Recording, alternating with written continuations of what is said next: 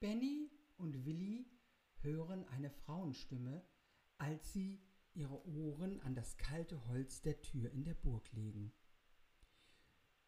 Die Frauenstimme sagt, ich verstehe immer noch nicht, wie du einfach weglaufen konntest, Wladimir. Wir haben uns solche Sorgen um dich gemacht. Du hast deine Familie sehr, sehr traurig gemacht. Wir waren verzweifelt, als du plötzlich verschwunden warst. Eine Männerstimme, die eindeutig zum Vater Leonard gehört, erklingt Wir wissen, dass unsere Art zu leben für dich ein Problem ist, aber trotzdem, mein Sohn, weglaufen ist keine Lösung. Auch Boris hat etwas zu sagen. Und wie konntest du es wagen, dich mit Menschenkindern anzufreunden? Das ist doch völliger Unsinn, das ist so lächerlich. Plötzlich erklingt eine sehr helle Stimme, die Benny und Willi noch nie gehört haben. Sie hört sich sehr jung an. Mama, Papa, darf ich auch etwas fragen? Nicht jetzt, Anastasia, sagt Leonard unfreundlich. Wir haben Wichtigeres zu besprechen.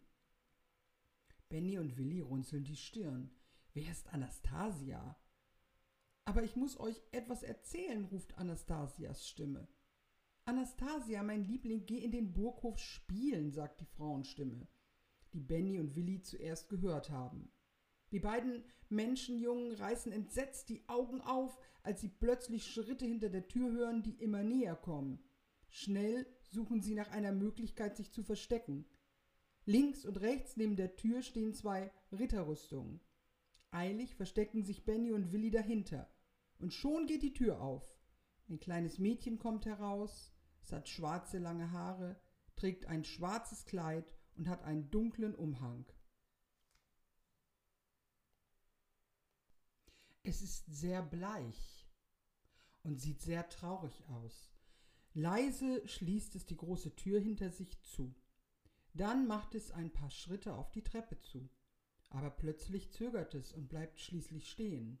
Das Mädchen dreht sich um und sagt Hallo, ihr müsst euch nicht verstecken, ich tu euch nichts. Benny und Willi trauen sich trotzdem nicht nach vorn. Das Mädchen ist ihnen unheimlich. Immerhin ist es ein Vampir. Das Mädchen kommt näher und stellt sich genau vor die Ritterrüstung, hinter der sich Benny möglichst klein und schmal gemacht hat. Ihr müsst Wladimirs Freunde sein. Ich freue mich, euch kennenzulernen. Benny rührt sich nicht. Er weiß, dass er sich dumm anstellt. Immerhin weiß das Mädchen ja genau, dass er sich hinter der Ritterrüstung befindet. Aber er will nicht so einfach hervorkommen. Vielleicht springt es ihn dann an und beißt ihn.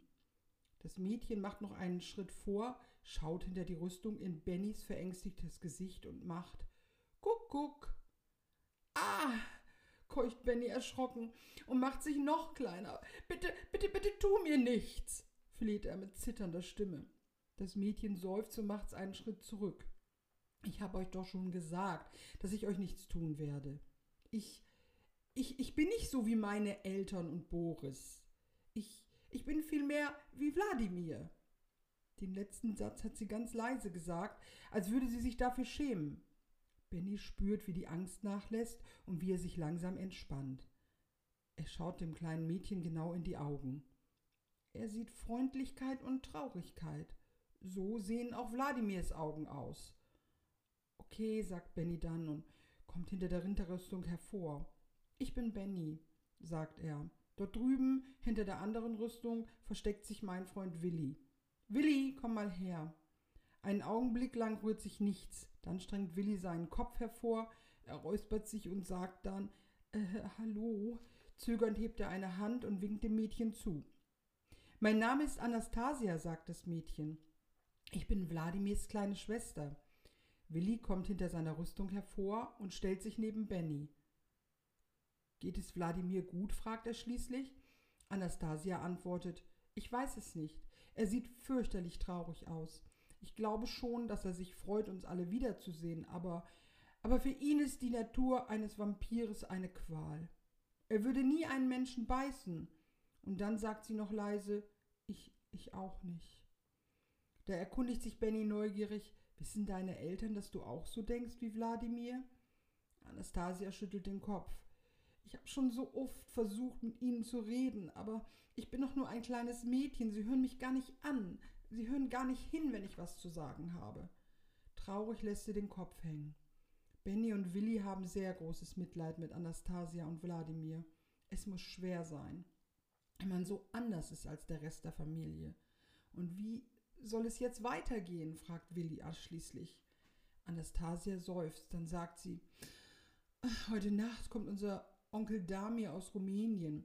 Er wird Wladimir mitnehmen und ihn in Rumänien in einer Vampirschule anmelden. Was? schreien Benny und Willi entsetzt. Nach Rumänien? In eine Vampirschule? Aber, aber das geht doch nicht, sagt Benny hektisch. Wladimir ist doch ganz anders als die anderen Vampire. Ich weiß, sagt Anastasia sehr traurig, ich weiß. Das können wir nicht zulassen, ruft Willi. Wir müssen etwas unternehmen. Benny, lass dir etwas einfallen. Verzweifelt schaut Benny Willi an.